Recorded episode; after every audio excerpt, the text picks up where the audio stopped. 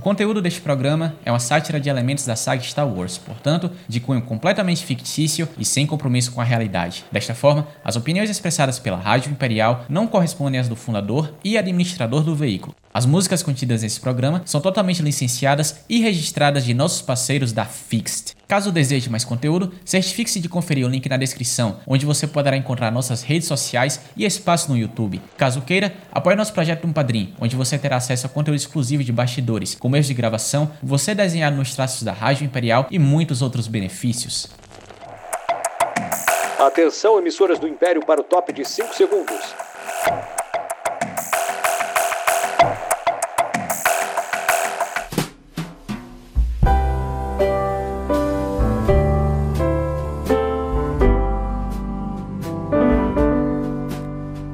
A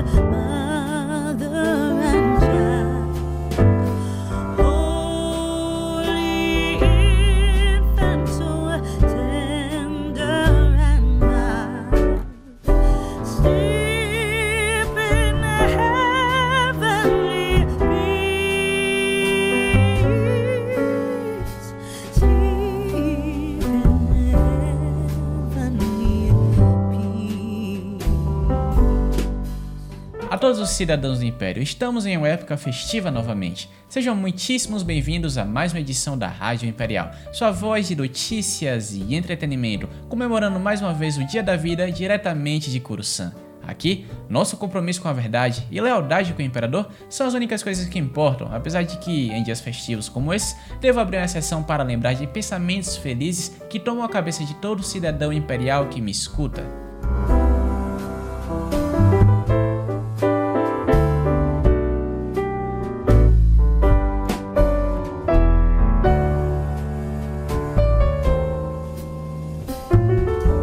Vos fala sou eu, claro, Ajar Comenor. Sempre feliz por essa data que podemos nos reunir e vocês podem escutar histórias sobre o significado do dia da vida. Não que tenham muita escolha.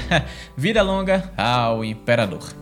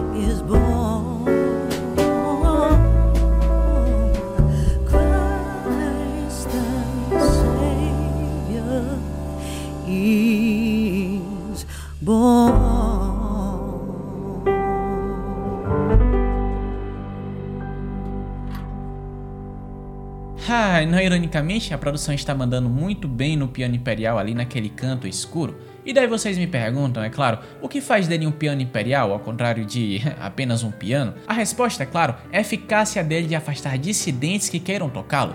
Eu não sei exatamente como tudo funciona, porém eu já vi um blaster saindo de dentro dele.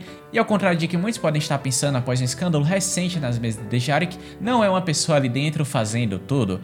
Bom, mas aqui eu já estou me alongando em elogiar coisas, digo pessoas como as da produção, que trabalham fielmente ao meu lado com não, não, não, não. O espírito festivo está muito forte, nossa, é, mas, mas não o suficiente para elogios, ouviram bem? Olha, e assim como da última vez que sintonizaram aqui comigo, Rajar Comenor durante o dia da vida, dessa vez também tenho aqui algumas histórias. Entretanto, ao contrário da outra vez que derramei café no meu datapad, estou sem qualquer tipo de bebida e nada me interromperá de contar a história dessa vez, exceto pela vontade imensa que eu tenho de ir embora para aproveitar as coisas por aqui no Distrito Federal. A rede de clima do planeta finalmente fez nevar por aqui, sendo sincero, os aquecedores ainda ainda não voltaram a funcionar desde o incidente com as goteiras aqui. Eh, juntem isso com algumas dezenas de quilômetros que estamos acima do distrito.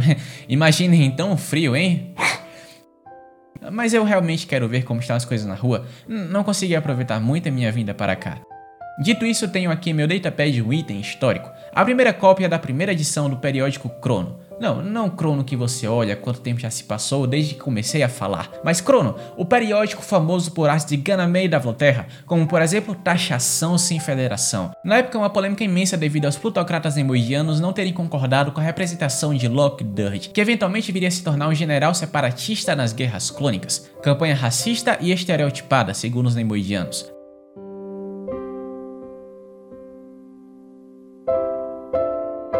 Mas bom, daí vocês me perguntam o que tem a ver. Além de coisas majestosas como a entrevista com o senador Steve Palpatine, relatos diários de cidadãos comuns e descobertas culinárias, a Crono, em seus primeiros anos, era amplamente conhecida por histórias bem contadas que poderiam ser aplicadas e obviamente adaptadas para a realidade atual em uma lição de moral em um dia da vida, coisa que eu, Rajar, com menor farei a vocês. que frio tão atroz. Caía neve e a noite vinha por cima. Era o dia da vida. No meio do frio e da escuridão, uma pobre menina passou pela rua com a cabeça e os pés descobertos. É verdade que tinha sapatos quando saiu do seu apartamento, mas não lhe serviram por muito tempo. Eram sapatos enormes que sua mãe já havia usado, tão grandes que a menina os perdeu enquanto atravessava as multidões do nível 13 e 13 da capital para que os veículos que lá estacionavam não atropelassem.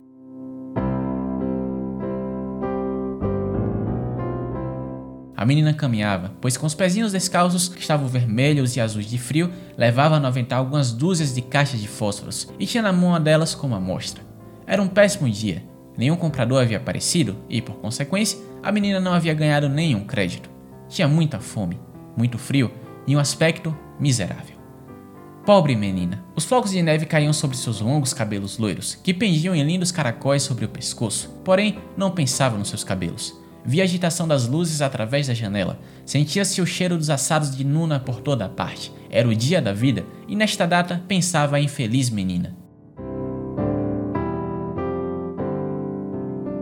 Sentou-se em uma praça e se acomodou em um cantinho entre dois altos prédios. O frio se apoderava dela e inchava seus membros, mas não se atrevia a aparecer em seu apartamento. Ela estaria voltando com todos os fósforos e sem nenhum crédito. Sua madrastra a maltrataria e, além disso, no seu lar também fazia muito frio viviam quilômetros e quilômetros abaixo dos níveis superiores de Coruscant, um lugar abandonado onde a rede climática não mais atuava.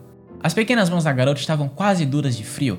Quanto prazer lhe causaria esquentar-se com fósforo? Se ela se atrevesse a tirar só um da caixa, riscaria na parede e aqueceria os dedos. Tirou um. Tss, como iluminava e como esquentava. Tinha uma chama tão clara e quente como de uma velhinha quando a rodeou com sua mão. Que luz tão bonita! A menina acreditava que estava sentada em uma chaminé de ferro, enfeitada com bolas e coberta com uma capa de duro aço reluzente. Luzia o fogo ali de uma forma tão linda, esquentava tão bem.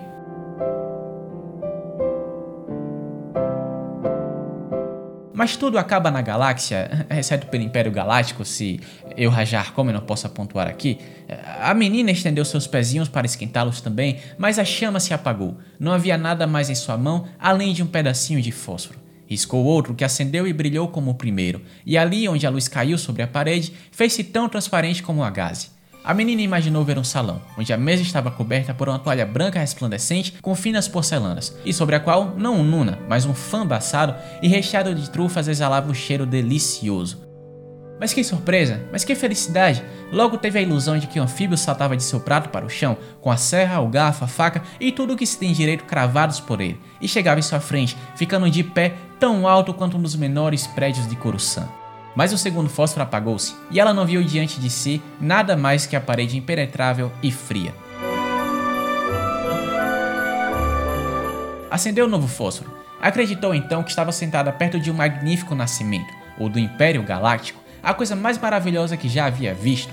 Levantara a mão o imperador a fim de proclamar a continuidade da estabilidade e o reforço da segurança dos comuns cidadãos de uma agora passada república. Mil luzes ardiam na Câmara do Senado. Os senadores que lá estavam, sem exceção, pareciam começar a sorrir para a menina, assim como o um querido imperador Palpatine. Esta, embelezada, levantou então as duas mãos e o fósforo se apagou. Todas as luzes do Senado se foram, e ela compreendeu então que não eram nada além das estrelas. Uma delas passou traçando uma linha de fogo no céu.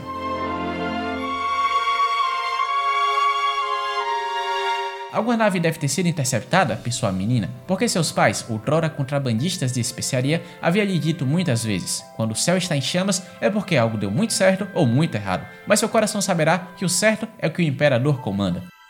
A menina ainda arriscou outro fósforo na parede. Imaginou ver uma grande luz, no meio da qual estavam seus pais em pé e com um aspecto sublime e radiante. Pai, mãe, gritou a menina, levem-me com vocês. Quando o fósforo se apagar, eu sei bem que não lhes verei mais. Vocês desaparecerão como uma chaminé de ferro, como um fã abafado e como uma formosa declaração do Império. Bom, ela não sumiu exatamente, até porque ela ainda está sendo propagada pela Holorede hoje em dia. É, enfim, depois a menina se atreveu a arriscar o resto da caixa, porque queria conservar a ilusão de que via seus pais, e os fósforos lhe abriram uma claridade vivíssima. Nunca eles lhe haviam parecido tão grandes e tão bonitos. Pegaram a menina nos braços e os três subiram no meio da luz até um lugar tão alto que ali não fazia frio, nem se sentia fome, nem tristeza, até o Palácio Imperial, lar do Imperador Palpatine. Quando raiou o dia seguinte, a menina continuava sentada entre os dois prédios, com as bochechas vermelhas e um sorriso nos lábios. Morta. Morta de frio na noite do dia da vida. O sol iluminou aquele terno ser, sentado ali com as caixas de fósforos, das quais uma havia sido riscada por completo. Queria esquentar-se a pobrezinha, disse alguém, mas ninguém podia saber as coisas lindas que havia visto, nem meio de que esplendor havia saído de uma galáxia pacífica e entrado em um local mais acolhedor ao lado de nosso Salvador, Palpatine.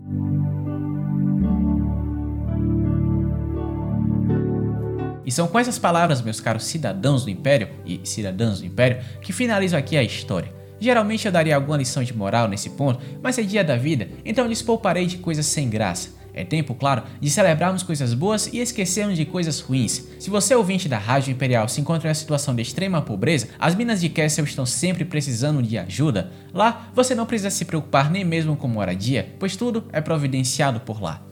Ah, bom, o que me lembra de algo que todo mundo sempre me pergunta, porque afinal eu, Rajar, como melhor, mandaria alguém para Castle se também mandamos prisioneiros e dissidentes para lá, ah, como por exemplo o Haku Brasil pelos Turlefruits, que há uma semana escreveram a música Os Membros Prostéticos de Vader.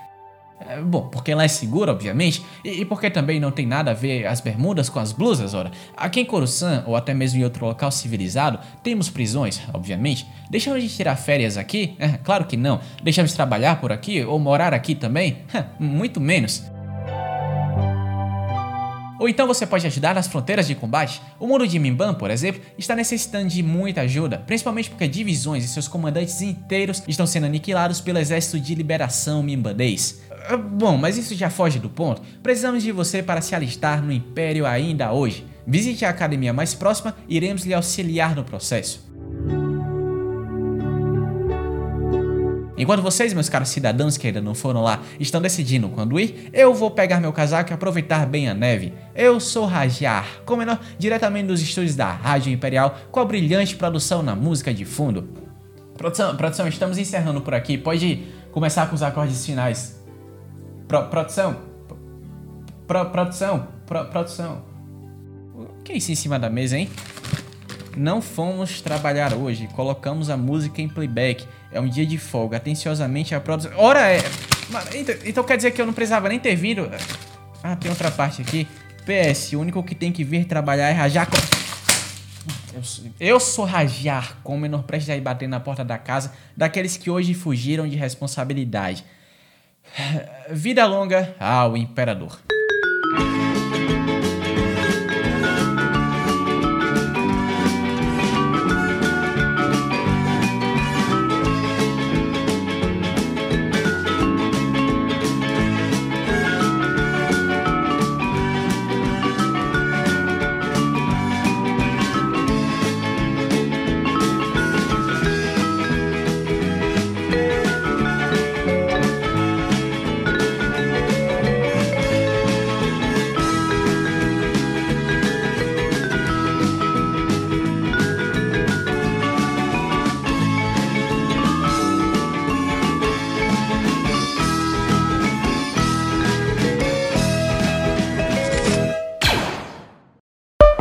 Nós aqui da Rádio Imperial agradecemos a Raquel Júlia por se juntar aos rankings do Departamento de Comunicação Imperial. Vida longa e próspera ao Imperador.